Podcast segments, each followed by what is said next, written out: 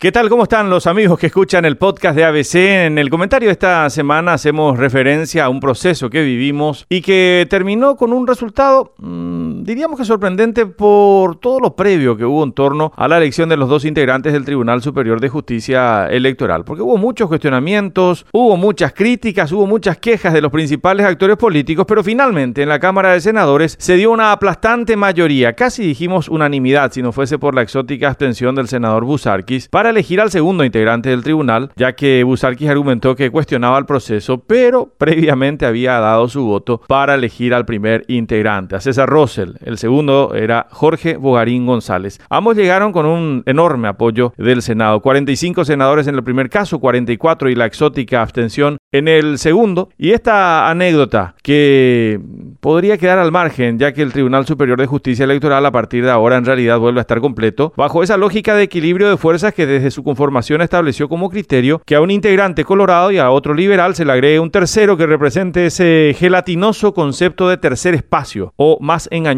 aún de candidatura independiente. Bajo esa misma lógica, Russell fue designado integrante como cupo del Partido Liberal y Bogarín González como representante de ese gelatinoso tercer espacio. La misma mano que mueve la cuna que actuó para la aplastante mayoría cuasi unánime en el Senado es la que hizo que en la convocatoria para completar las dos vacancias en el Tribunal Superior de Justicia Electoral no se seleccionase a ningún candidato colorado en las dos ternas. Algo asombroso si no se tratase de un tácito acuerdo político que todos conocemos, considerando la cantidad de postulantes afines al principal partido político del país. Todo esto pasó sin que ninguno de los miembros del Consejo de la Magistratura pueda explicar razonablemente cómo es que se llegó a esta selección sin candidatos colorados tratándose de una convocatoria abierta. Claro, algunos pensarán mucha candidez, porque en realidad lo que hacemos es un llamado a tratar de transparentar todavía más este tipo de convocatorias, dejando de lado la teatralización y la pirotecnia, cuando existen requisitos que no son explicitados, pero que definitivamente establecen los parámetros de selección. En este caso, claramente, elegir a dos integrantes no colorados para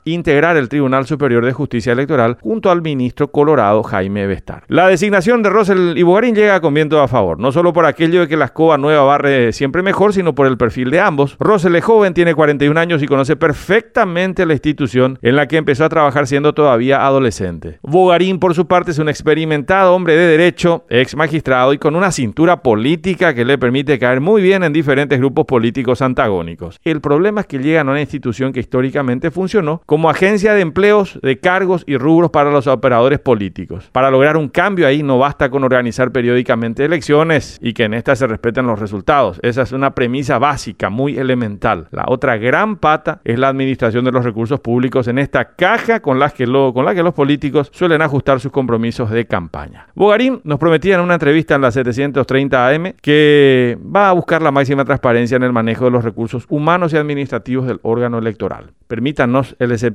Y aunque de entrada rija para ellos el beneficio de la duda, finalmente va a ser como sostiene aquel precepto bíblico de que por sus frutos los conoceremos. Hasta la próxima semana.